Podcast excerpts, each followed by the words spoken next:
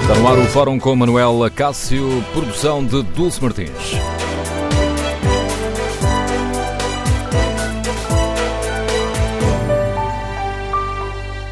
Bom dia no Fórum TSF de hoje. Queremos ouvir a sua opinião sobre um tema que está a dividir os partidos que apoiam o governo.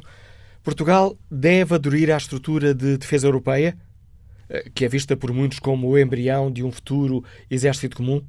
Que virtudes e defeitos encontram nesta participação? Eh, conta com luz verde do PS e do PSD. Estaremos a caminhar para uma militarização da Europa, como alerta o PCP e o Bloco de Esquerda? Queremos ouvir a sua opinião. Número de telefone do Fórum 808-202-173. 808-202-173. 173. Se preferir participar no debate online, pode escrever a sua opinião sobre este tema no Facebook da TSF ou na página da TSF na internet. O inquérito que fazemos diariamente aos nossos ouvintes sobre o tema do fórum e que está também em tsf.pt, hoje perguntamos se Portugal deve aderir a esta cooperação estruturada permanente de defesa europeia e os primeiros resultados são afirmativos. 77% dos ouvintes que já responderam consideram que sim, Portugal deve aderir a esta estrutura de defesa europeia. Queremos ouvir a sua opinião.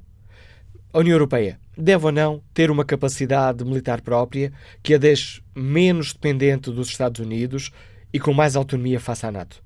Número de telefone do Fórum 808-202-173. 808-202-173. Que virtudes, que perigos encontra nesta adesão de Portugal a uh, esta estrutura militar europeia, que é vista por muitos como um embrião de um exército europeu, apesar de formalmente já ter sido anunciado que um, este não é o embrião desse exército comum. Queremos ouvir a sua opinião. Esta questão da adesão de Portugal à estrutura permanente de defesa europeia conta com o apoio do Presidente da República.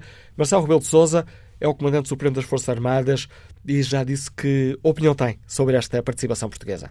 A posição do Presidente da República é de entender que é positivo aquilo que eu encontro de convergência de um largo número de partidos, no sentido não de um exército europeu, não é isso que se coloca, mas de uma cooperação estruturada permanente a nível europeu no domínio militar.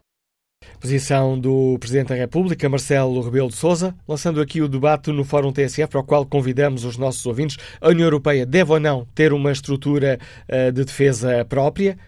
Esse é um passo positivo ou é um passo em direção a uma militarização? Fazem sentido os alertas que estamos a assistir ao, ao embrião de um futuro exército comum europeu? Número de telefone do Fórum 808-202-173. 808-202-173. Primeiro convidado deste Fórum TSF, o Ministro da Defesa, Azevedo Lopes. Senhor Ministro, bom dia. Obrigado por ter aceitado o convite da TSF para nos ajudar a refletir sobre esta questão. Senhor Ministro, que importância atribui a esta cooperação militar europeia? É um passo decisivo?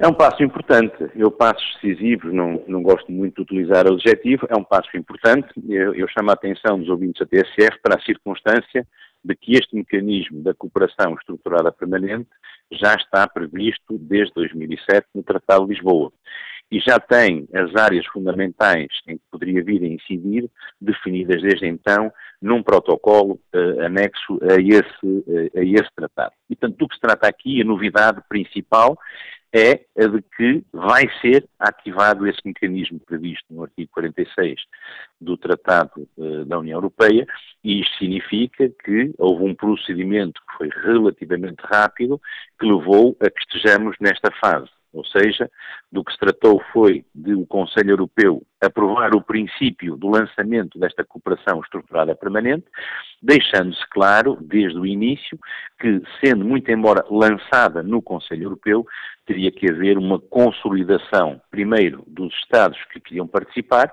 e depois do conteúdo concreto das obrigações que viessem a assumir por participarem eh, neste processo da cooperação estruturada permanente.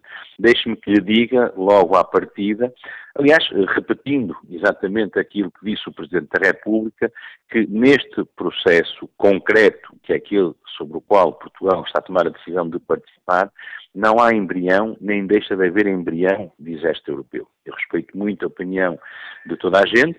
Eh, eh, quem quer que seja pode ser contra um exército europeu, está no seu pleno direito, como aliás quem for a favor está no pleno direito de defender essa ideia, mas na cooperação estruturada permanente, tal como está desenhada, e muito claramente não há embrião, nem deixa de haver embrião de um exército europeu. E isso ficou muito claro quer nas discussões havidas sobre o assunto, quer depois naquilo que interessa, que é o, o que é que significa, em concreto, a cooperação estruturada permanente, e permite-me chamar a atenção para a palavra cooperação. Nós estamos a falar de uma cooperação entre Estados, não estamos a falar da integração de processos de decisão quanto uh, à defesa de cada um. Eh, disse o Sr. Ministro que ainda não está definido como é que será essa cooperação estruturada. Não, já está definida. Já está definida num conjunto de 20 obrigações e por isso é que o Governo entendeu informar e abrir o debate definitivamente junto à Assembleia quando teve o documento que representaria aquilo relativamente ao qual deveríamos dizer sim ou dizer não. A predisposição do Governo, naturalmente, sempre foi a de dizer sim por considerarmos que todas as precauções que nós considerávamos importante que viessem invertidas no documento estavam todas lá. É um processo inclusivo, é um processo ambicioso, é um processo que visa reforçar a eficiência dos esforços de cada Estado na sua segurança e na sua defesa, é um processo que é compatível com a estratégia global da União Europeia aprovada em junho do ano passado e é um processo que não aumenta as obrigações de cada um dos Estados na parte, eh, digamos, financeira e na parte que respeita fundamentalmente aquela que é eh, a natureza eh, fundamental da NATO no nosso sistema de segurança coletiva. Já... Não há duplicação, há complementaridade, há uma afirmação da autonomia estratégica da União Europeia, mas a autonomia estratégica da União Europeia não é contra a NATO, é para reforçar a NATO e, portanto, evidentemente, para reforçar a segurança e a defesa dos povos e dos Estados europeus. Ora, nessa, nesta sua frase há aí várias questões sobre as quais eu gostava de ouvir o seu esclarecimento adicional. Uma já o disse, um, claro. não corremos aqui o risco de, de haver uma, uma, uma sobreposição entre esta estrutura europeia e a NATO que, eh, que deixa a NATO para Não, não corremos o risco, não, não corremos esse risco e devo dizer que a questão não começou a ser enfrentada agora.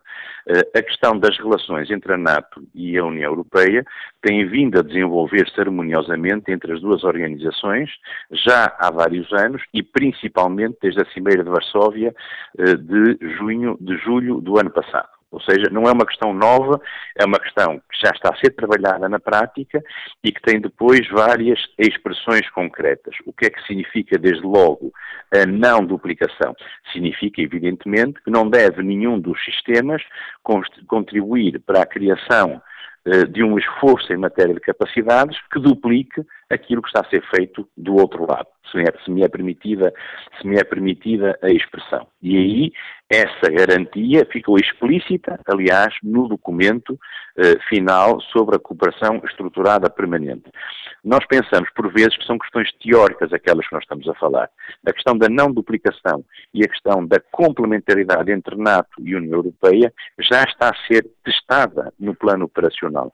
E dou-lhe o exemplo do Mediterrâneo, em que nós temos uma operação naval eh, da União Europeia, que é a Operação Sofia, que está a trabalhar em conjunto com uma operação naval da NATO, com essencialmente o mesmo objeto, mas com um diálogo permanente, que é a Operação uh, Sea Guardian. E, portanto, nós estamos, em concreto, a procurar encontrar o modelo de atuação das duas organizações que realize justamente, ou que evite justamente os riscos para que o Manuel Acácio eh, chamou a atenção. Também chama a atenção para outra coisa que nós, por vezes, não temos presente. A esmagadora maioria dos Estados da União Europeia é também membro da NATO. Isto significa, evidentemente, que ninguém vai ter atuações contraditórias e contra os seus próprios interesses nos processos de decisão da União Europeia e da NATO, porque são os mesmos Estados que estão, eh, que estão a falar. E por isso também foi muito importante que na avaliação do cumprimento destas obrigações se respeitassem duas ideias fundamentais. Primeiro, não devia a União Europeia acrescentar, do ponto de vista do esforço financeiro, nada relativamente àquilo que já era pressuposto pela nossa participação no sistema da NATO. E isso está respeitado, aponta-se para um crescimento regular e em termos reais dos orçamentos da defesa, mas isso também tem que chamar a atenção para que na NATO, e muito mais em concreto, se aponta para uma obrigação até 2% do PIB até 2024. Aponta-se depois para um reforço das capacidades, ou seja, aquilo que nós gastamos em defesa tem que ter uma determinada percentagem em capacidades. Se quiser, olhe, em equipamento. Também aqui nós estamos a fazer mais do que aquilo que encontramos na NATO. E aponta-se depois para um reforço em matéria de investigação uh, e desenvolvimento. Portanto, há aqui, houve aqui um cuidado muito grande em que fosse um processo inclusivo, fosse um processo em que se respeitasse a soberania dos Estados, e há aqui algo que é poucas vezes dito, é que as decisões na cooperação estruturada permanente são tomadas por unanimidade. Isto significa o quê? Que um Estado, se se opuser, bloqueia o processo de decisão. E fica plenamente respeitada a ideia de que é cooperação e fica plenamente respeitada a ideia de que o Estado, se não quiser, não pode ser obrigado para além daquilo que representa o seu compromisso inicial de participação. Fiquei com uma dúvida quanto à questão uh, dos meios. Portugal já tem compromissos, nomeadamente uh, com a NATO, e por vezes, uh, em alguns reequipamentos, a NATO traça algumas prioridades. De Portugal, precisamos que investam nesta área. Não corremos o risco de agora haver também esta cooperação europeia um, a, traçar, a traçar aqui prioridades para as Forças Armadas Portuguesas e essas poderem eventualmente ser conflituantes com algumas necessidades urgentes de modernização das nossas Forças ah, Armadas? Eu percebo e é, obrigado pela pergunta, que é uma pergunta interessante e importante. Uh, uh, cuidado com isso mais uma vez. Uh, em primeiro lugar, mesmo, mesmo a definição de capacidades que, que, que, podemos encontrar no âmbito das competências atuais da NATO pressupõem sempre um ato de vontade do Estado. Ou seja, não é por notificação que Portugal fica obrigado a adquirir A ou a adquirir B. E já demos, aliás, já demonstramos isso recentemente. Em segundo lugar, em segundo lugar, eh, a participação em projetos comuns, seja de investigação e desenvolvimento, seja de prototipagem, seja de produção, pressupõe sempre uh, um ato de vontade do Estado português. O Estado português tem que aceitar e tem que querer. A avaliação que vai ser feita ao Estado português incide muito mais sobre este tipo de compromissos. No fundo, sobre o robustecimento, sobre o robustecimento das capacidades de cada Estado, em primeiro lugar, e em segundo lugar, e isso também está muito claro, a vontade de associar a área da defesa à indústria e ao mercado. Isto para quê? Eh, porque eh, a União Europeia, os países da União Europeia, e Portugal então eh, nem se fala, têm um retorno industrial muito baixo relativamente às aquisições que fazem, fazem em termos de capacidades. Por exemplo, nenhum país, ou praticamente nenhum país, se compara com o retorno industrial que tem os Estados Unidos. Ou seja, do que se trata aqui é de robustecer a política comum de segurança e de defesa, apostando ao mesmo tempo num robustecimento e na criação de emprego nesta área. E, sobretudo, na área da indústria de defesa de duplo uso, e por duplo uso entenda-se uso militar e uso civil, abrindo essa possibilidade ao maior número possível de Estados em cada projeto. Ou seja, aposta-se numa dimensão multinacional em que participam empresas de vários Estados, e é essa participação que vai juntando, que vai agregando esforços e que vai robustecendo a eficiência que permite depois o acesso a mecanismos de financiamento europeu, e aqui entra a questão do Fundo Europeu eh, de Defesa. Portanto, é, uma, é, uma, é no fundo uma expressão simples de reforço da autonomia estratégica da União Europeia, de reforço da garantia da segurança e defesa dos cidadãos e dos nossos territórios, da gestão de crises e também da capacitação de Estados terceiros em matéria de segurança e defesa. Uma outra questão, Sr. Ministro, temos eh, capacidade em termos de meios humanos para um, o empenho de forças eh, nesta cooperação quando ela for necessária, sendo que já temos forças ou, ou poderemos vir a ter forças empenhadas em missões da NATO? Eu chamo a atenção, eh, mais uma vez, para o seguinte: a participação é voluntária. Em segundo lugar, e isto é importante que se diga, Portugal já está envolvido num agrupamento tático da União Europeia, independentemente de ele nunca ter sido acionado.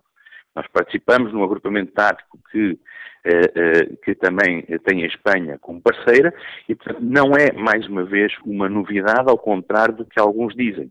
A existência de agrupamentos táticos da União Europeia já é uma realidade. Em terceiro lugar, as missões da União Europeia têm vindo a robustecer-se e eh, Portugal, por exemplo, vai assumir o comando de uma missão de uma, da União Europeia, uh, neste caso na República Centro-Africana. Portugal vai ser o país que comanda a missão da União Europeia na República Centro-Africana.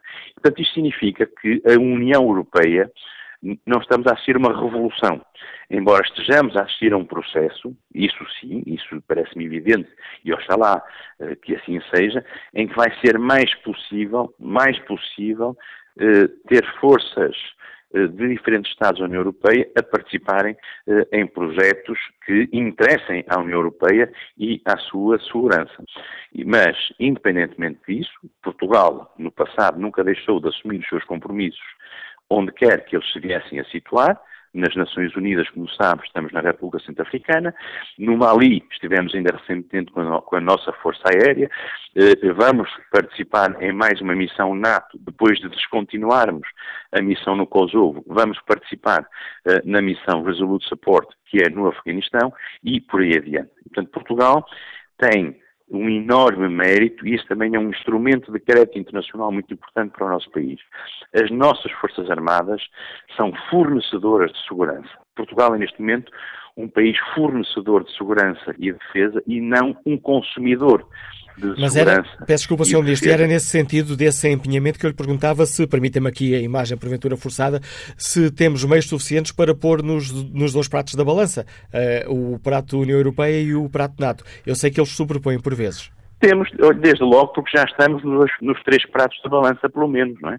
Já estamos no quadro das Nações Unidas, já estamos no quadro da União Europeia e já estamos no quadro eh, da Organização NATO. Portanto, do que se trata é de fazer escolhas e de fazer opções. E não deixaremos, evidentemente, de as fazer à luz, quer daquilo que seja mais adaptado às capacidades que dispomos, quer à luz da vocação específica para uma determinada missão deste ou daquele ramo das Forças Armadas, quer à luz daquele que seja em geral eh, a melhor, daquela que seja em geral a melhor prossecução do interesse do interesse do Estado do interesse do Estado português. Portugal não estava nas Nações Unidas eh, há um ano e meio e hoje está nas Nações Unidas com um empenhamento de uma força consistente de 160 homens. Portugal está em todas as missões EUTM eh, da União Europeia, na Somália, no Mali e na República Centro-Africana. E Portugal não deixará, como sempre fez, aliás, de se assumir como um aliado credível, como um aliado fiável, com forças armadas capazes e prestigiadas. E isso faz participando, não se faz não participando ou não se faz, sobretudo, inventando fantasmas que eh, não existem. Que não existem.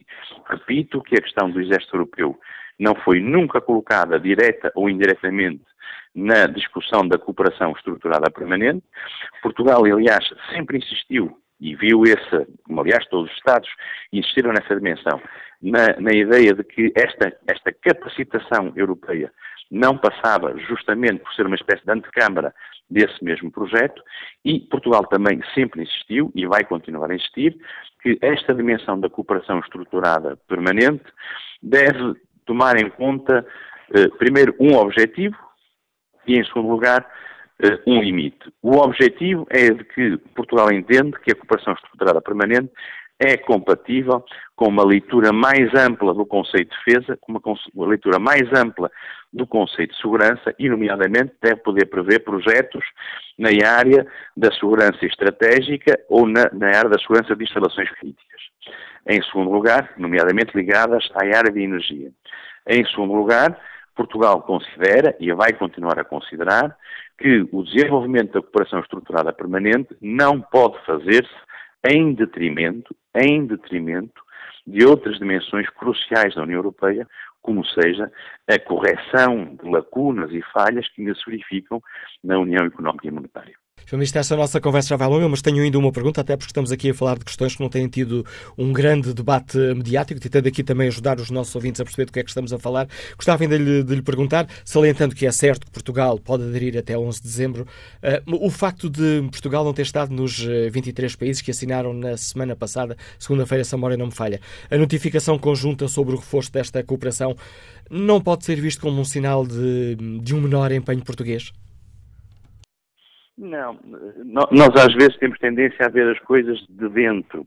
Uh, Portugal participou em todas as reuniões, deixou claro, deixou claro que evidentemente estava predisposto uh, a, a, entrar e a participar uh, neste processo. Só que Portugal, e neste caso o Governo, entendeu agir com a máxima lisura. Isto é, em primeiro lugar, só expressar uma posição formal, positiva ou negativa, quando conhecesse exatamente qual era o documento que continha as novas obrigações. Uh, entendemos que era mais prudente uh, agir dessa maneira. Fomos sempre deixando claro, eu, na minha esfera das ministeriais de defesa da União Europeia, o Sr. Ministro dos Estrangeiros na esfera da sua intervenção também no quadro da União Europeia, ninguém duvidava da vontade do Estado português firme em participar. Em segundo lugar, se o mecanismo existe, isto significa que a partir de 11 de dezembro, quando se fechar este ciclo, já ninguém vai querer saber, desculpe uma expressão, se Portugal entrou entrou nesta primeira fase, entrou na segunda, Portugal vai ser membro fundador, membro fundador deste processo de cooperação estruturada permanente. E em terceiro lugar, uh, Portugal, Portugal fez isto porquê? Porque entendeu que deveria com lealdade ir informando, ir informando sobre este processo do Parlamento e, materialmente, era impossível reunir com o Parlamento para apresentar isto e para apresentar a posição do Governo e eh, eh, comunicar em tempo a resposta àquela notificação. Última razão, última razão, eh, como sabe, o, o, até 11 de dezembro, até em torno daquela data, todos os Estados têm que apresentar um plano nacional de implementação destas obrigações. Ou seja, no fundo é dizer com transparência como é que tem a intenção, nos próximos anos, de cumprir as diferentes obrigações que resultam da cooperação estruturada permanente. Quanto à aquisição de capacidades, quanto ao reforço orçamental, quanto à participação em projetos de investigação, quanto ao envolvimento das Forças Armadas nesses projetos, quanto ao envolvimento empresarial, quanto à vontade de participarem e em que áreas, etc, etc, etc. E isso está a ser feito e também vai ser o Parlamento devidamente informado uh, sobre este assunto, porque o Governo entende que esta é uma questão nacional e que não deve ser divisiva. Vejo, aliás, com muito agrado a circunstância de, por exemplo, o PSD hoje já não discutir a vantagem de sermos parte integrante da cooperação estruturada permanente, depois das dúvidas que aparentemente exprimiu eh, há tempos. Vejo, ao mesmo tempo, a desenhar-se um consenso muito alargado, à luz também daquilo que o próprio Sr. Presidente da República disse na intervenção que teve ocasião de transcrever e que os nossos ouvintes, com certeza, eh, puderam, puderam ouvir. E, portanto, é disto que se trata, de serenamente desenhar a nossa entrada neste processo e eu posso lhe garantir que a partir de 12 de dezembro, quando se fecharem estas contas todas e quando se verificar que se antes pensávamos que iam estar entre 10 e 15 Estados, hoje, quando verificarmos que vão estar 25, e não vão estar mais porque a Dinamarca tem uma cláusula de opting out, porque Malta entendeu legitimamente não querer nesta fase participar e porque o Reino Unido tem as circunstâncias do Brexit, vai-se verificar, afinal, que gosto muito daquela frase de, de, de, de Shakespeare, o much ado for nothing. Foi, apesar de tudo, nós congeminamos porventura demasiado e, de facto, é muito importante e muito positivo verificar que contas feitas, chegando calmamente e serenamente ao fim deste processo. Há um consenso muito alargado entre nós, de, desde a área do governo à área da oposição. E não se invoque, se me permite, apenas para terminar, não se invoque o conjunto dos partidos que apoiam o governo por duas razões. Primeiro, que eles foram sempre muito claros em dizer que não concordavam, como nunca concordaram, com desenvolvimentos desta natureza, e em segundo lugar, porque, como é sabido, nem outra coisa seria de esperar, considerando que a área da defesa não integrou o pacote designado como de acordo do governo. Portanto, não foi um processo divisivo, foi um processo em que, tranquilamente, cada uma das partes verificou que as suas posições não eram compagináveis. Sr. Ministro Adriano Lopes, obrigado por ter aceitado o convite da TSF para nos ajudar a explicar aqui eh, no Fórum a posição do Governo sobre esta hum, cooperação eh, militar eh, europeia. Ora, Queremos ouvir a opinião dos nossos ouvintes. Como é que avaliam esta decisão portuguesa de aderir a esta estrutura hum, de defesa europeia? Estas garantias do Ministro de que não estamos aqui perante um embrião de um futuro exército comum deixam mais descansado? Eh, se tinha uma visão crítica sobre esta questão? Queremos ouvir a sua opinião. Que virtudes e defeitos encontra nesta participação portuguesa, nesta estrutura de defesa europeia? E como é que avalia os alertas que têm sido feitos, uh, feitos, nomeadamente pelo Partido Comunista Português e pelo Bloco de Esquerda, de que estamos a caminhar para uma militarização da Europa? Número de telefone do Fórum 808-202-173. 808-202-173. Vamos escutar a opinião do jurista Matos Ferreira, que nos liga do Porto. Bom dia. Bom dia. Uh, bom dia ao Fórum e bom dia para, para a sua coordenação. Aquilo que eu quero dizer, após ter ouvido estas palavras do Sr. Ministro da Defesa, é que não se trata da criação de um exército europeu. Portanto, fiquei consciente que aquilo que se visa é a criação de empresas eh, que, no fundo, vão trabalhar na, na criação de material eh, para, para as Forças Armadas.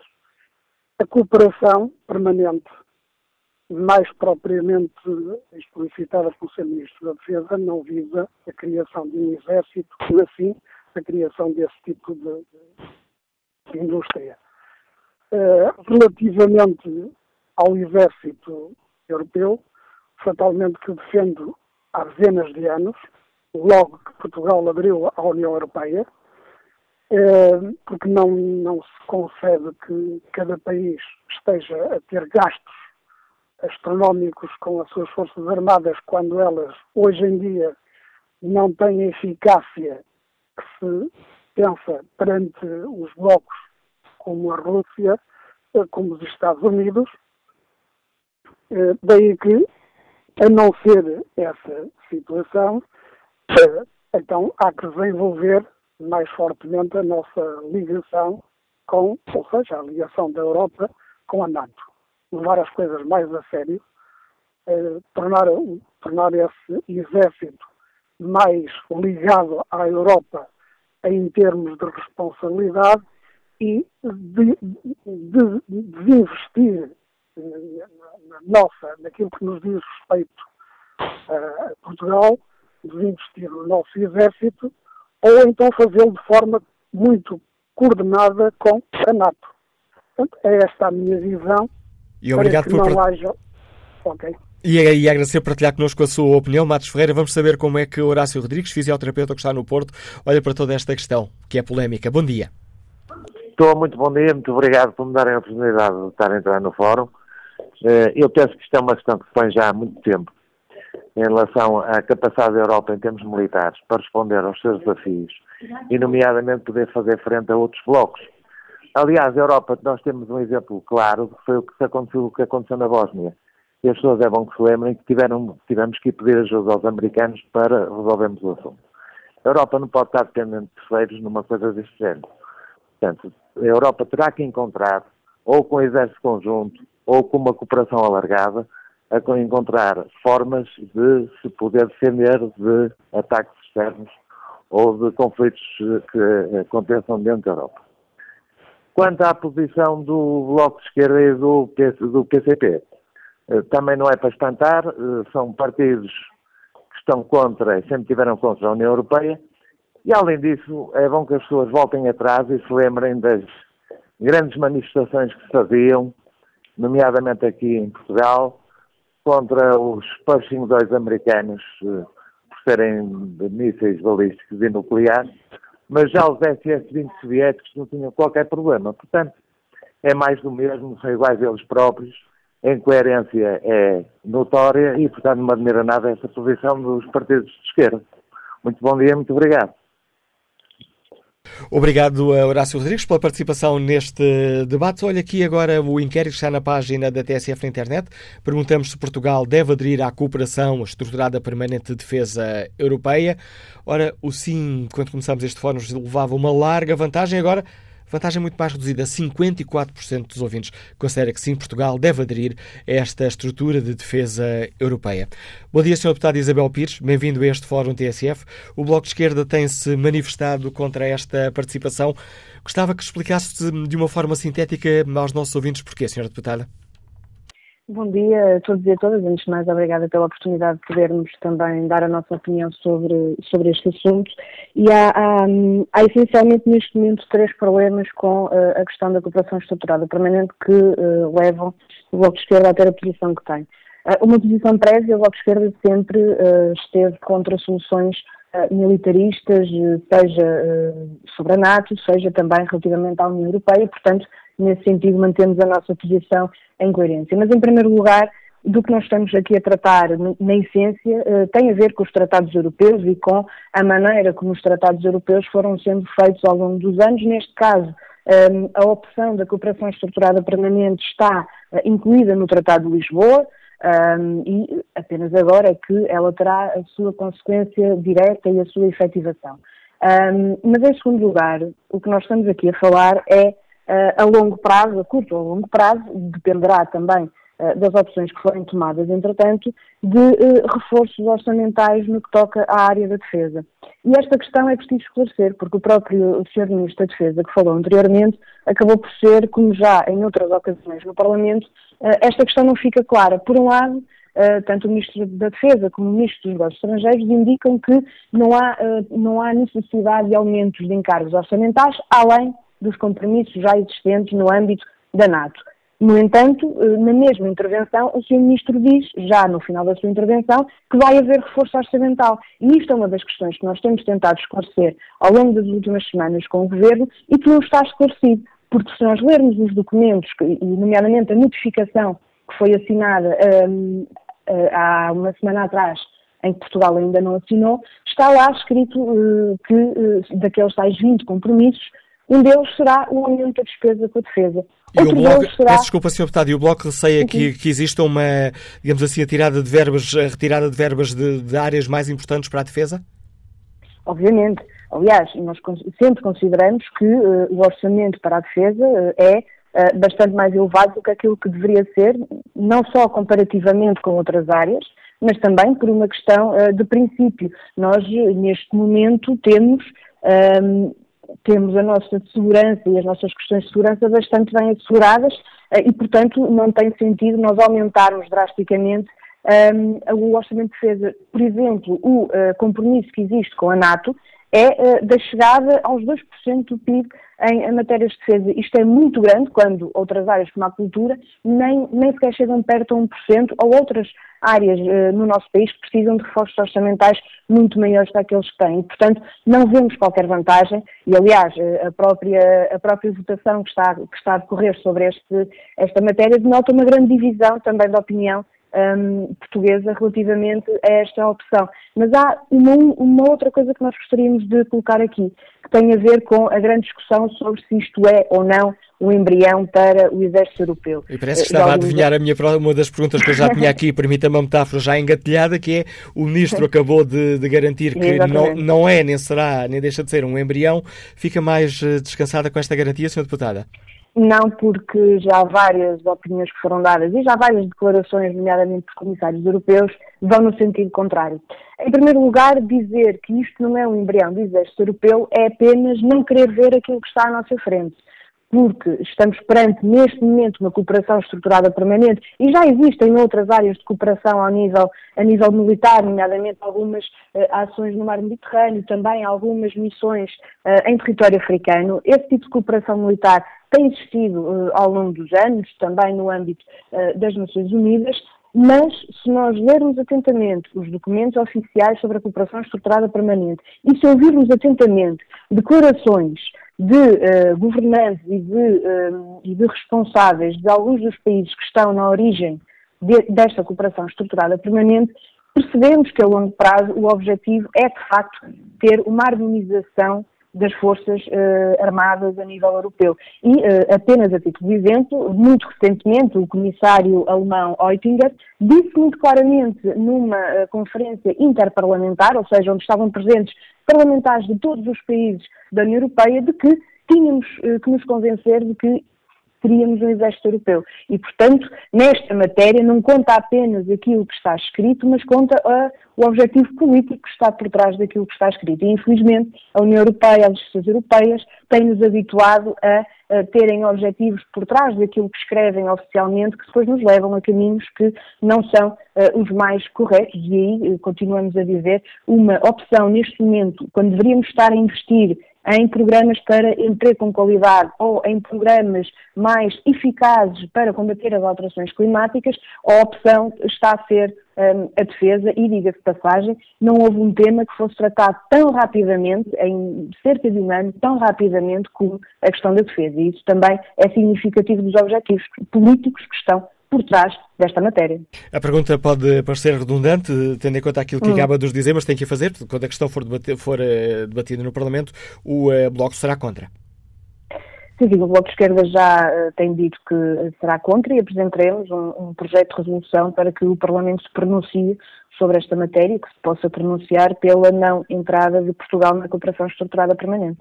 Sr. Deputado Isabel Pires, obrigado por explicar aos nossos ouvintes a posição do Bloco de Esquerda sobre esta decisão um, do Governo. Conta com o apoio do Presidente da República, ou também com o apoio do PS, já, já explícito do PS e do uh, PSD. Esta decisão de Portugal aderir a esta um, cooperação militar europeia, a cooperação estruturada permanente de defesa europeia. Queremos ouvir a opinião dos nossos ouvintes.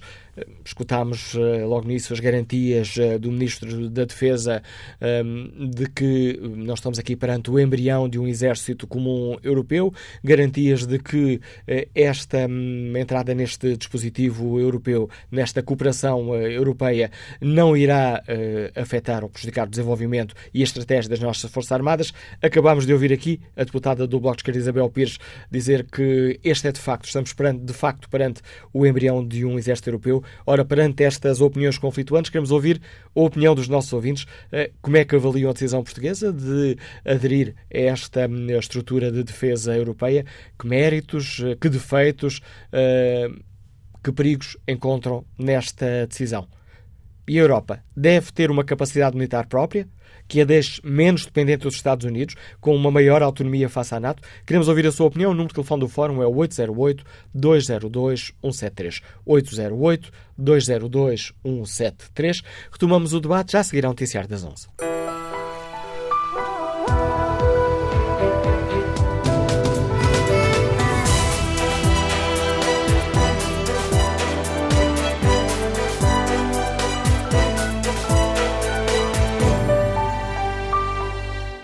Retomamos aqui o debate no Fórum TSF em torno da decisão portuguesa de aderir à estrutura de defesa europeia eh, e perguntamos aos nossos ouvintes concordam com esta decisão. Portugal deve aderir a esta estrutura que hum, é vista como o embrião de um futuro exército comum. Já ouvimos na abertura do Fórum o Ministro da Defesa garantir que, que não há aqui nenhum embrião de exército comum. Queremos ouvir a opinião dos nossos ouvintes. Portugal faz bem em aderir a esta estrutura de defesa europeia? A Europa deve ter uma capacidade militar própria? Que a deixe menos dependente dos Estados Unidos? Bom dia, Henrique Cruz, a geógrafo Liga-nos de Gondomar. Que opinião tem sobre esta questão? Bom, eu acho que Portugal tem que uh, pertencer à, ao exército europeu. Uh, nós, dentro de dois anos, teremos a saída do Reino Unido da União Europeia. O Reino Unido é o único exército uh, europeu com alguma dimensão. E o resto da Europa, incluindo a Alemanha, a União Europeia, essencialmente, é um gigante económico, mas é um anão militar. Comparado com a Rússia, com a China ou com os Estados Unidos, que são os grandes players do mundo, a Europa é um anão militar e nós, para garantir a segurança da Europa, temos que ter um exército comum, eh, a exemplo desses grandes blocos económico-políticos e militares. Eu defendo também que Portugal eh, tem que reforçar eh, com o tempo eh, os seus militares, eh, porque a segurança nacional e a defesa está em causa. Quando morrem 100 pessoas num ano em incêndios, há falta de bombeiros, há falta de militares para ocupar o nosso território e defender eh, a propriedade pública e privada e nós temos que aumentar o número de militares. Militares já foram 300 mil em Portugal, hoje não chegam a 30 mil e os bombeiros que já tiveram cerca de 40 mil voluntários hoje estarão reduzidos a 8 mil semiprofissionais ou, eh, contando com todo o voluntariado, eh, serão à volta de 15 mil bombeiros. Isto é insuficiente para a defesa do país. De tal modo que eu até defendo uh, que nós deveríamos ter, um, não um serviço militar obrigatório, mas um serviço cívico nacional, uh, de, com duração de um ano, que podia ser cumprido nos bombeiros ou eh, nas Forças Armadas, portanto, à disposição dos jovens entre os 18 e os 25 anos, de modo a que possamos assegurar a defesa do país e preparar o futuro para que, que se constitua um leque de reservistas, eh, seja nos bombeiros, seja nas Forças Armadas, para, em caso de conflito ou em caso de outras eh, situações provocadas pelas alterações climáticas, nós possamos estar preparados no futuro não futuro imediato, mas sim futuro a médio e longo prazo, 10, 20, 30 anos, com uma geração, geração formada em proteção civil e em defesa do nosso país e concomitantemente da Europa. A opinião e estas propostas concretas nos deixa uh, o uh, geógrafo Henrique Cruz. Vamos agora escutar Francisco Marques, empresário, está em Vila Nova de Cerveira. Bom dia. Olá, muito bom dia. Uh, bom dia ao Fórum. Um, eu acho que, tendo em conta uh, aquilo que tem sido os últimos 10 anos da política europeia, mais do que nunca, a questão da União se põe, põe e se deve uh, aprofundar. Eu creio que a política europeia tem padecido de políticos visionários, com uma estratégia bem delineada comum. Eu creio que ainda continuamos a olhar muito para os nossos umbigos, sobretudo os países maiores que têm imposto a sua vontade aos países mais pequenos. No entanto, eu mantenho como me mantenho europeísta, eh, só posso ver esta medida como uma medida positiva para um país pequeno. Como este ouvinte anterior falou na questão dos bombeiros, eh, nós temos uma forças militares eh, muito reduzidas. Não sei se é só por falta de, de, de pessoas interessadas, se a, vida militar não atrai eh, novos militares, isso fragiliza. Nós não conseguimos tomar conta do território, não conseguimos, não temos conseguido protegê-lo, um, e, portanto, uh, não sei se também serão as forças militares que se recusam, uh, por exemplo, à questão da vigilância. O Dr. Paulo Porta chegou a anunciar em eleições anteriores como era importante vigiar o território e queria pôr as forças armadas nesta questão da prevenção também dos incêndios. Uh, se calhar não há homens também para isso, provavelmente, quando digo homens, não há militares para essas funções. No entanto, as forças militares não têm estado a esse serviço. Puderam haver aqueles aviões de de vigilância, mas eu como estou de acordo com que o ouvinte anterior disse, nós temos mais do que nunca que proteger o território e sozinhos somos muito pequenos, não tendo tido essa capacidade até agora, pode ser que com uma estrutura europeia eh, sejamos, sejamos de alguma forma mais audazes, espicaçados também pela maior organização dos outros e que possamos ser efetivamente melhores.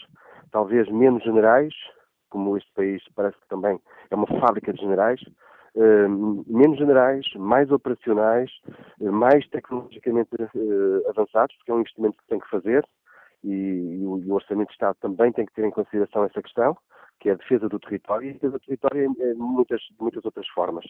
Portanto, perfeitamente de acordo, não receio, o Sr. Ministro dizia, o Sr. Secretário de Estado, perdão, eu não, eu não escutei as palavras, mas o Manuel Cássio fez referência a isso, de que não será propriamente já o embrião de um exército mas a questão também, se fosse um embrião de um exército comum, também não me assustava, porque a própria NATO não tem sido, eh, não tem funcionado, quer por inércia dos políticos europeus, que deixaram uma guerra da Síria ganhar proporções inacreditáveis, não é? Que não deveria, deveria ter havido uma intervenção, eh, e também pela, própria influência da política americana, não é?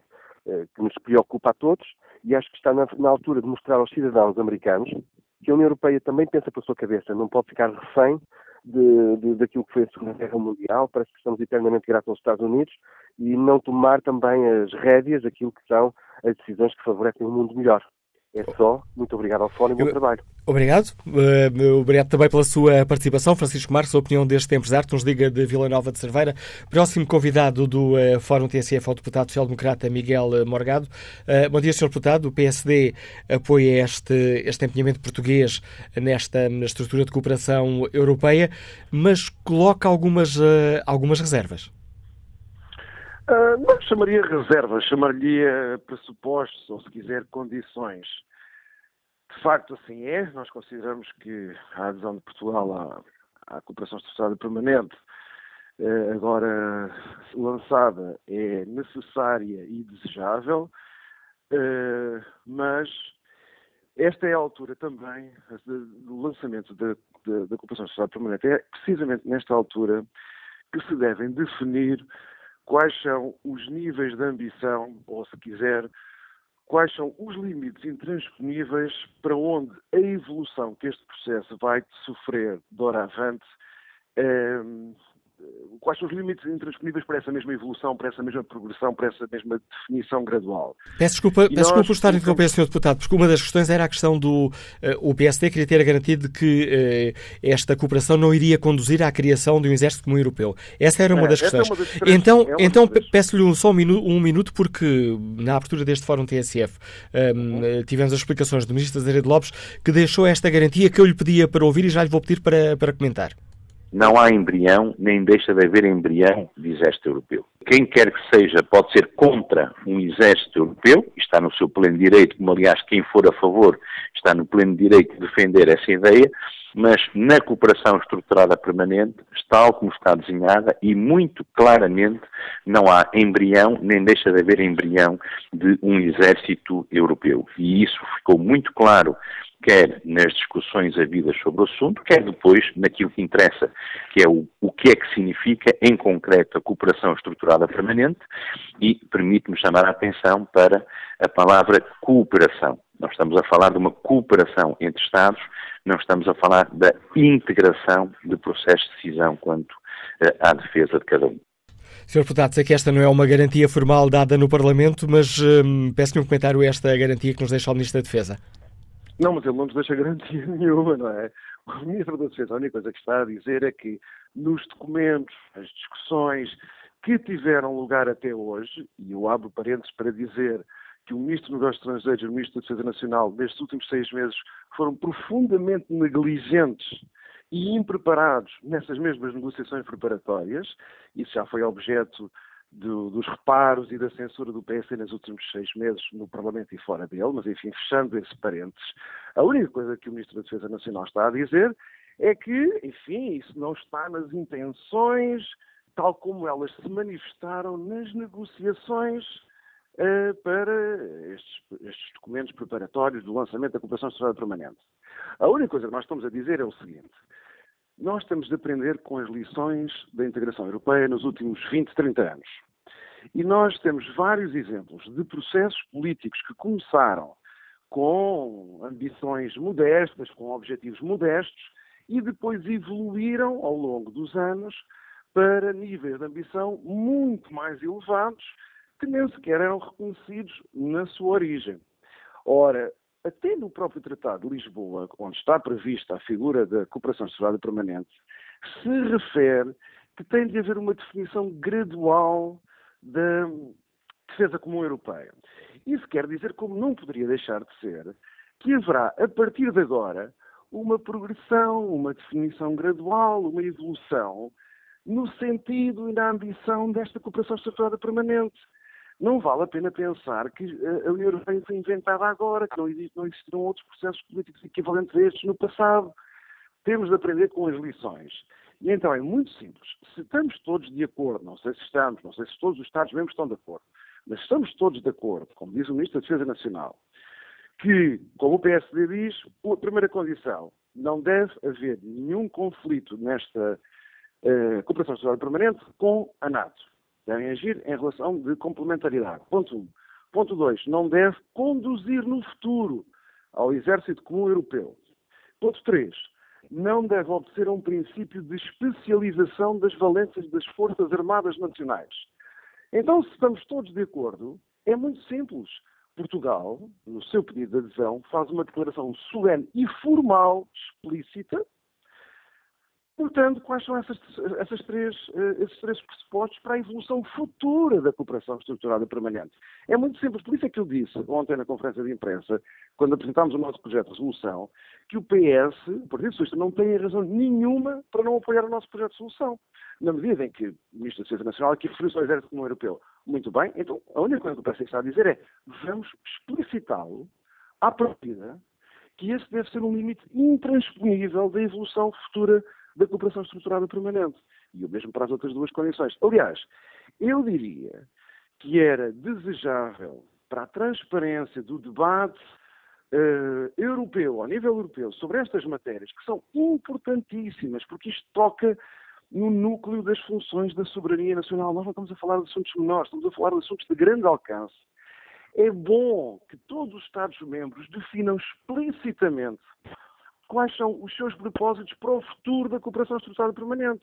Se também tem limites intransponíveis como este que o PSD propõe ou não. Eu presumo que muitos tenham, que muitos Estados-membros tenham.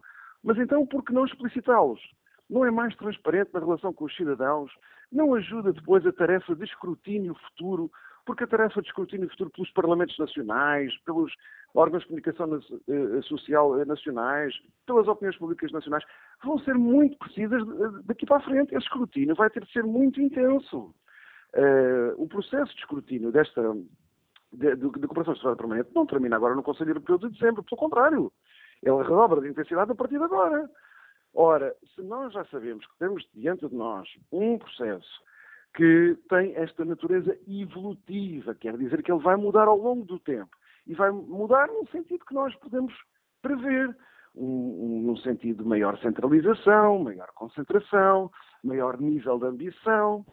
Então, acho que é mais saudável para o debate público, para as opiniões públicas, para a confiança que deve ser restabelecida entre as instituições políticas europeias e nacionais, com as respectivas populações, que sejamos todos transparentes com os nossos objetivos. Claro que eu sou deputado aqui no Parlamento Nacional, o PSD é um, partido nacional e, portanto, faz o que lhe compete, o que diz respeito à posição do seu país eh, quanto à adesão à cooperação estruturada permanente. Mas eu, sinceramente, acho que seria desejável que todos os Estados participantes o fizessem também. Uh, palavra de honra, parece-me que seria um exercício de transparência pelo qual depois, ao longo dos anos, o escrutínio do próprio processo pudesse ter em conta esses primeiros objetivos e esses primeiros limites intransponíveis e depois comparar com a evolução que as, que, que as coisas estão a ter, o rumo que, que o próprio processo político está a ter. Eu parece-me que seria muito importante. Obrigado, Sr. Deputado Miguel Morgado, por ter uh, explicado aos ouvintes da TSF a posição do PSD e essa, um, essa exigência de um esclarecimento formal por parte do Governo de que Portugal não aceitará uma evolução desta estrutura de cooperação europeia para um exército comum europeu. Que opinião sobre esta questão tem Armando Bessa, agricultor que está em Amarante? Bom dia. Bom dia ao programa e a todos vocês. Pronto, eh, pá, se nós fazemos parte da União Europeia Pá, não é nada mais natural que tenhamos que participar em tudo o que seja. Infelizmente, algumas coisas correm mal. Infelizmente, às vezes as coisas correm mal, mas pá, estamos todos de acordo. É, acho até muito, muito um bocadinho ridículo. É o Bloco de Esquerda está sempre contra tudo e quer dizer, quando a Troika cá veio não foi, é, é sempre a mesma coisa, quer dizer, excluir-se de tudo, quer dizer, não quer ter responsabilidade em nada. Quer dizer, enfim, eu acho muito engraçado que quando o, o Cavaco Silva era presidente, quando ele comentava alguma coisa, nunca falava nos desempregados, isto. Eles agora apanham-se lá, nem desempregados, é isto. Eu estou desempregado, estive, estou desempregado há quatro anos e nunca ouvi uma mensagem do, do Bloco de Esquerda a confortar a gente. Rapaz. Ele manda uma carta todas três em três meses, se eu estou na disponibilidade de, e, e, é sempre a mesma coisa, quer dizer, isto infelizmente, nós, esse bloco de esquerda tem que ser posto de lado, infelizmente isso faz parte do governo, mas só para atrapalhar o governo e o país. A opinião. de benefício não traz nada. Obrigado, Armando Bessa, pela sua participação no Fórum uh, TSF. Olha aqui o debate online. Rogério Gonçalves deixa-nos esta opinião. Temos de ter uma visão estratégica de antecipação do mundo. Numa era Trump, em que nunca deixamos de ser a entrada e a saída da Europa, com o local estratégico da base atlântica, urge aderirmos a essa plataforma. Aqui a segurança surge no mesmo domínio que a soberania. Essa militarização é uma ferramenta para a pacificação Caso contrário, a balança da diplomacia é sempre desequilibrada e o diálogo sairá sempre viciado, deixando sempre a porta aberta a líderes extremistas, colocando a era da globalização em verdadeiro colapso. E acrescenta Rogério Gonçalves, essa esquerda critica, esquece que os regimes que firmaram as suas bases usaram ferramentas militares de forma desigual e, por isso, tentadora. Fernando Estevan deixa-nos esta opinião também na página da TSF Internet e no Facebook. É mais um passo a caminho do federalismo da União Europeia, num mundo cada vez mais global, mas também cada vez mais acirrado, fazer parte do exército europeu pode ser uma vantagem. Todavia, ao invés de termos de lidar apenas com os nossos conflitos, participamos em todos os conflitos dos países da União Europeia. Quanto ao inquérito que fazemos aos nossos ouvintes, está também na página da TSF na internet, perguntamos que opinião tem, se Portugal deve aderir à cooperação estruturada permanente da defesa europeia. O sim tem estado sempre em vantagem, com algumas oscilações. Olha os resultados neste momento, 62% dos ouvintes que já responderam consideram que sim, Portugal deve aderir a esta hum, cooperação estruturada permanente de defesa europeia. Bom dia, Sr. Deputado Pedro Mota Soares, bem-vindo a este Fórum TSF. Que opinião tem o CDS-PP sobre esta questão? Antes mais, bom dia, muito obrigado pelo, pelo, convite para participarmos neste fórum. O CDS já, já tem a opinião, a opinião de, de, expressar que tendencialmente é a favor da participação de Portugal nesta cooperação, mas que há para nós quatro questões que são muito uh, relevantes. A primeira questão muito relevante é a questão de sabermos eh, como é que esta cooperação se vai estruturar no futuro. E isso implica nós termos um, um, conjunto de mecanismos de avaliação, um conjunto de mecanismos que nos permitam acompanhar a participação de Portugal nesta cooperação, que neste momento não estão ainda previstos. E, nesse sentido, o CDS vai apresentar até na Assembleia da República um conjunto de iniciativas para permitir que o Parlamento, para permitir que todas as estruturas que internamente eh, existem para fazer este mesmo acompanhamento, possam ter informação sobre o que é que está eh, eh, a passar.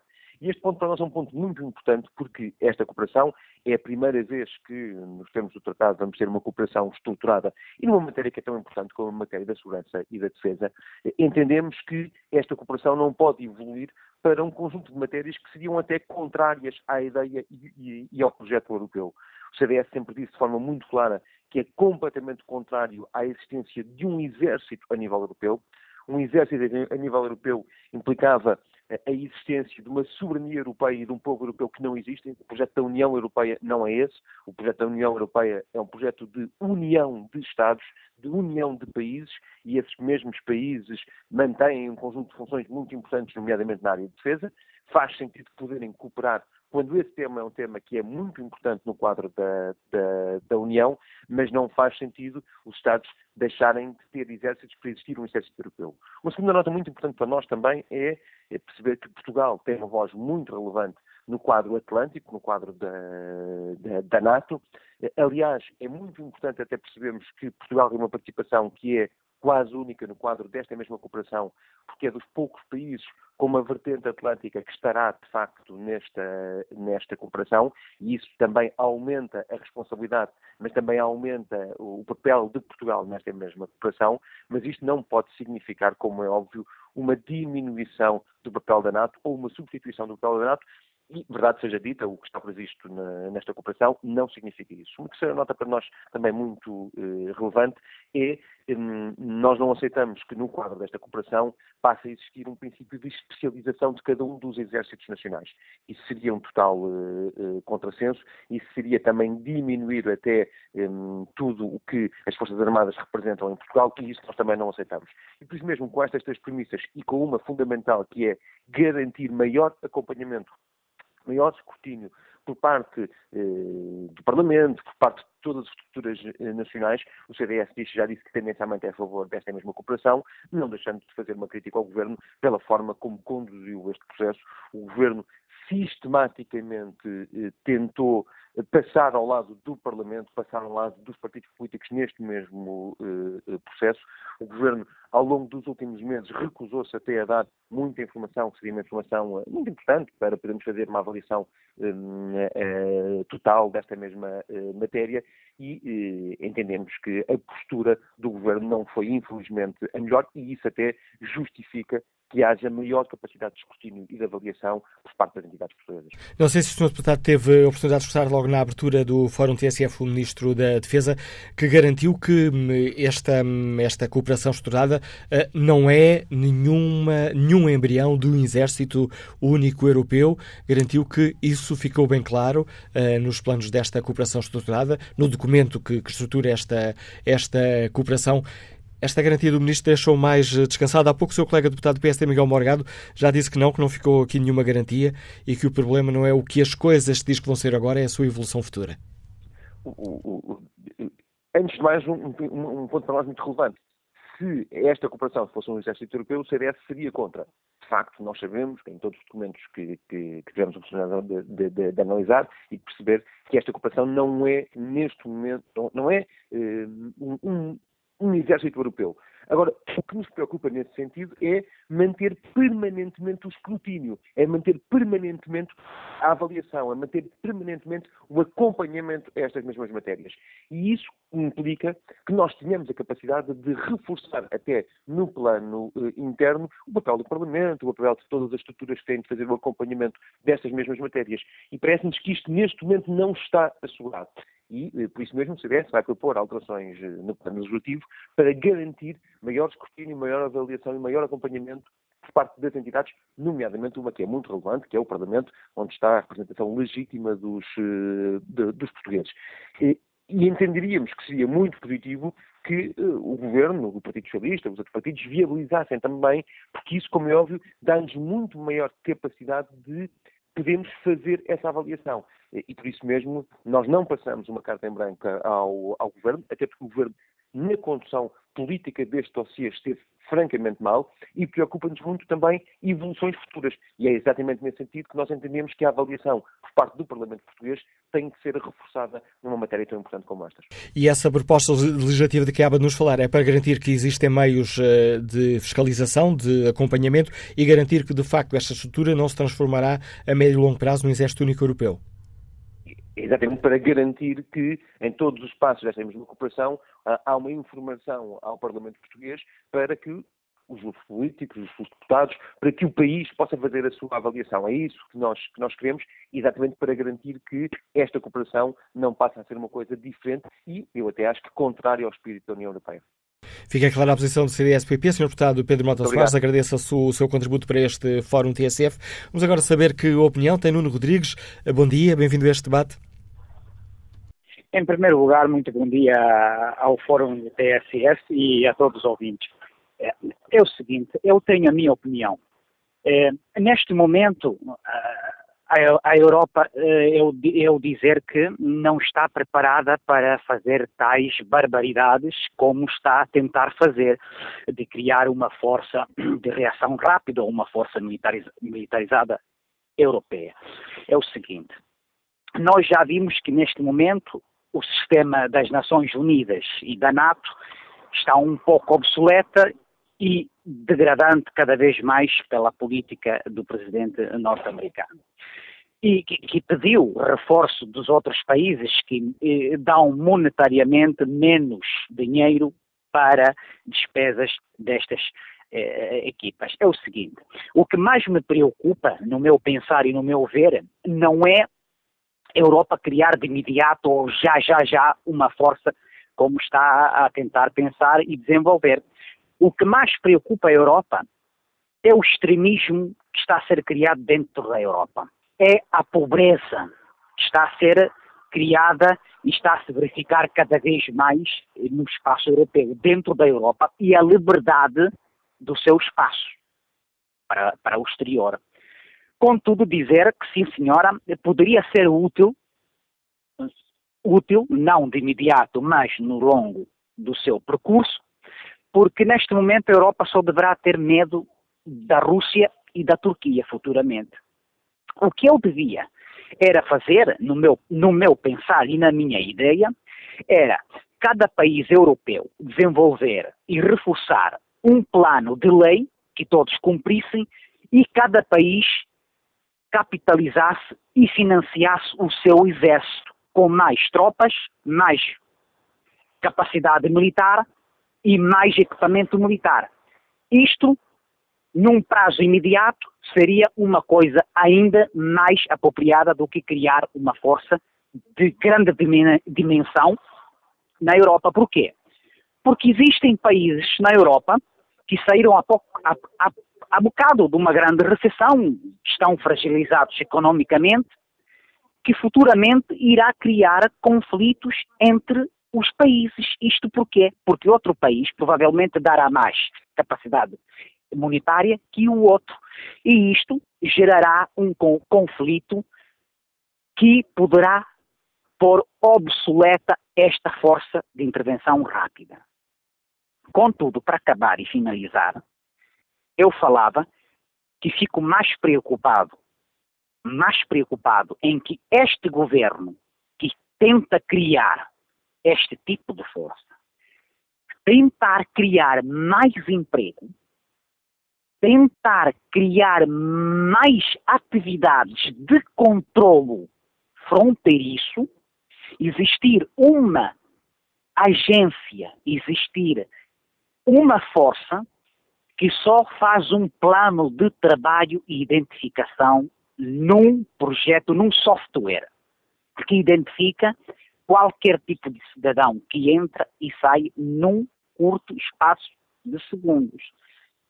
E, contudo, desenvolver um sistema a longo prazo, a longo prazo, de capacidade militar de cada exército do país. Esta é a minha opinião. A opinião e a proposta que nos deixa Nuno Rodrigues. Vamos ao encontro de José Navarro, o radiologista, está em Palmela. Bom dia, José Navarro. Olá, Manuel Cássio, bom dia.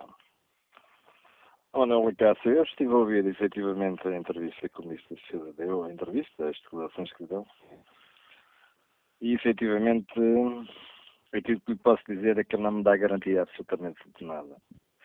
Nós estamos efetivamente perante uma estratégia política, económica e militar mundial, em que temos ainda um pensamento romanesco sobre a nossa vida no presente. Nós não precisamos de organizações militares como aquelas que existem, nós não precisamos de, de exércitos como aqueles que existem, precisamos de construir objetivos com paz, tranquilidade e vivência cívica e educação no mundo. Os objetivos, efetivamente, dos militares, diferente é a defesa, é a defesa dos interesses de alguns. Vamos propor, efetivamente, a extinção da miséria, da pobreza e vamos evoluir na educação, na formação e na valorização do ser humano. Estes pensamentos do Nietzsche, do Schopenhauer e de outros que por aí andam, efetivamente são, estão ainda bem presentes nas, hum, nas concepções e nas estratégias militares que estão efetivamente uh, a desenhar-se para um futuro. Isto, de facto, estamos numa situação muito complicada em que a Europa se confronta com diversos desafios que tem, de facto, vários blocos novos pela frente, como sendo a China, a Rússia e possivelmente os Estados Unidos numa nova fase da vida. De maneira que, Manuel Cássio, eu gostaria efetivamente que se abordasse uma nova filosofia sobre a ação militar no mundo. E não nada mais tenho a dizer. Um bom dia. Obrigado, José Navarro. Vamos agora ao encontro de Pedro Guerreiro, integra secretariado do Partido Comunista Português. O PCP tem uma posição eh, frontalmente contra esta estrutura militar. Aliás, divulgou eh, semana, esta semana já uma, uma nota sobre a cooperação estruturada permanente, com fortes críticas a esta à participação portuguesa. Pedro Guerreiro, bom dia, bem-vindo ao Fórum TSF. Gostava que explicasse aos nossos ouvintes de uma forma uh, sintética porque esta oposição do PCP.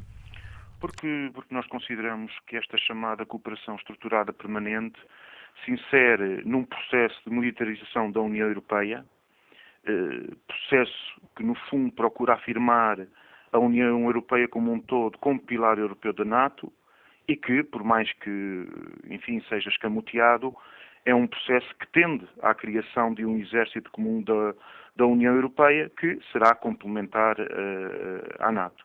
Né? E por isso nós manifestamos, a, como referiu, a nossa profunda discordância com tal intenção e com este caminho de aprofundamento de militarização da União Europeia e de uma ainda maior concentração de poder daquilo que nós designamos nas instâncias supranacionais da União Europeia de matérias que estão no cerne da nossa soberania e independência nacionais, como é o caso da, da defesa nacional, pervertendo, em nossa opinião, a missão das Forças Armadas Portuguesas e as funções que elas devem eh, exercer e que lhes estão eh, constitucionalmente definidas, comprometendo desta forma eh, e a prazo as capacidades nacionais e, e diminuindo capacidade de decisão soberana e a própria independência nacional. Quer dizer, o que é que nós consideramos? Consideramos que, eh, para responder à sua pergunta, que a defesa nacional deve ser determinada pelos interesses nacionais e não por quaisquer outros interesses que não tenham a ver com os interesses do povo português, a sua aspiração à paz.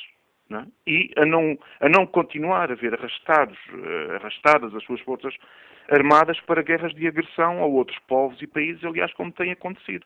É? O Pedro Rexa... tínhamos, só queria dizer que é importante não esquecer é? Eh, a guerra na Jugoslávia, no Afeganistão, na Líbia. E, e, e guerras com o dramático cortejo de, de, de, morte, de sofrimento e destruição, com os milhões de deslocados e refugiados que conhecemos. Dizer, Não é este caminho que eh, consideramos que há que continuar a trilhar, a trilhar, pelo contrário, tem que ser um caminho que, no respeito da nossa Constituição, no respeito do direito internacional, promova a resolução pacífica dos conflitos e não a militarização das, das relações internacionais, a corrida aos armamentos e que respeite uh, a soberania e independência dos outros Estados e que promova, que é aquilo que consideramos ser a aspiração também do nosso povo, e não só do nosso povo, mas de outros povos, o desenvolvimento de relações de amizade e cooperação uh, uh, com, outros, com outros países. O Pedro Guerreiro referiu é aí a questão do... deste caminho militarista que está, que está a ser trilhado. Essa questão fica clara, mas referiu aí a questão do Exército Europeu. O Ministro da Defesa garantiu na abertura deste Fórum TSF que não há aqui nenhum embrião do Exército Europeu. Nada disso está no documento uh, que serve de base a esta cooperação estruturada europeia. Esta garantia não, permite-me aqui a expressão, não, não sossega ao PCP? Isso é, isso é, é, é uma questão que, que, que, não é nova. É? Trata-se de uma ambição uh, de há muito, a criação, digamos, de, de, de, do denominado Exército Europeu, uh, até mesmo antes da própria criação da União Europeia, tal proposta existia. Obviamente que conhecemos que a NATO veio, digamos, matar, digamos, essa, essa, essa aspiração por parte de algumas das grandes potências europeias, quando se criou em, em, mil, em, mil, em 1949, colocando, uh, digamos, a Europa Ocidental sobre a tutela dos Estados Unidos, através deste bloco político-militar, mas eh, é preciso recordar que, e penso, até ouvindo alguns dos contributos de alguns destes últimos ouvintes que tive a oportunidade de escutar, que no quadro de, de, de, digamos, deste, do aprofundamento da crise estrutural do capitalismo, com as contradições na esfera económica que têm vindo a ser evidenciadas, recordemos, por exemplo, as recentes declarações de Trump relativamente às, às, às, às trocas comerciais com, com a União Europeia, e nomeadamente com a Alemanha, estas contradições eh, terão, têm tendência a ter uma maior expressão política. E essa expressão política, eh, naturalmente, eh, traduz-se eh, também na esfera militar. E a grande questão que está colocada é quem é que se subalterniza a quem e como Tentando... e, quando, e, de, e de que forma. Não é? Tentando só esclarecer aqui, uh, esclarecer a posição do PCP, portanto, esta garantia do Ministro uh, não anula as, as, os receios do Primeiro Ministro português. Basta, basta, basta ver, quer dizer, o objetivo desta, desta chamada cooperação estruturada permanente, e, e é próprio, são os próprios documentos que a definam, é, tem como objetivo colocar uh, aquilo que eles dizem, capacidades de defesa, isto é, meios militares, uh, de forma conjunta, e colocá-los de, de, forma disponível para operações militares ao nível da União Europeia. Este é o objetivo assumido de uma forma, de uma forma clara. Chamemos-lhe exército ou não, ou, ou haja condições neste momento para levar à prática essa velha admissão de algumas potências europeias. Agora, eh, no fundo, isto trata-se de um passo nessa direção. Nomeadamente, por exemplo, eu, eu, eu dou o exemplo ao nível da questão da, da indústria militar. É preciso compreender que, naturalmente, a ambição por exemplo, da Alemanha, da França e de outras grandes potências com, com, com um significativo indústria militar, é condicionado também neste, neste quadro. Uh, a aquisição de armamento militar é um dos objetivos mais uh, referidos e sublinhados, digamos, na, na, à, à, à, sua própria uh, indústria, isto é, às vendas de, de material militar que procura condicionar desta forma.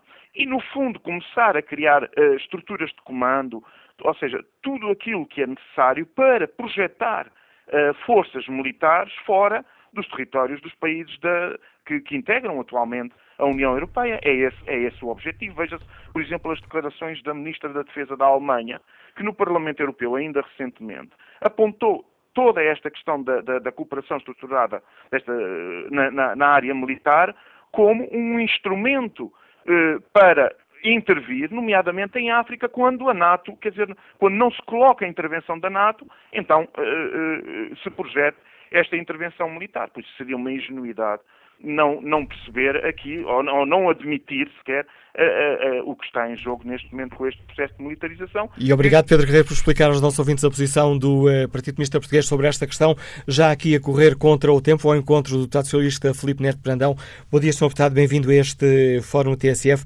Corremos, de facto, que avaliação faz o PS? Corremos, de facto, o risco de haver aqui um embrião de, de um exército europeu? O Ministro da Defesa garante que não.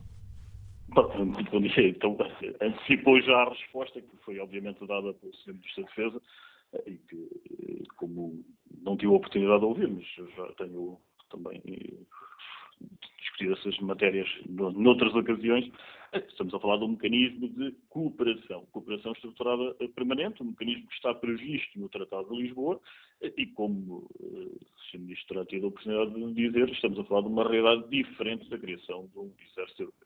Eh, aliás, no projeto de resolução que o Partido Socialista apresentou e que propõe que a Assembleia da República expressa apoio à adesão de Portugal ao mecanismo da, da cooperação estruturada permanente e que nos regozijamos ao constatar eh, o amplo consenso que sobre essa matéria em concreto se verifica, dizia eu que no nosso próprio projeto de resolução, afirmamos peremptoriamente que a cooperação estruturada permanente não visa a criação de um exército europeu.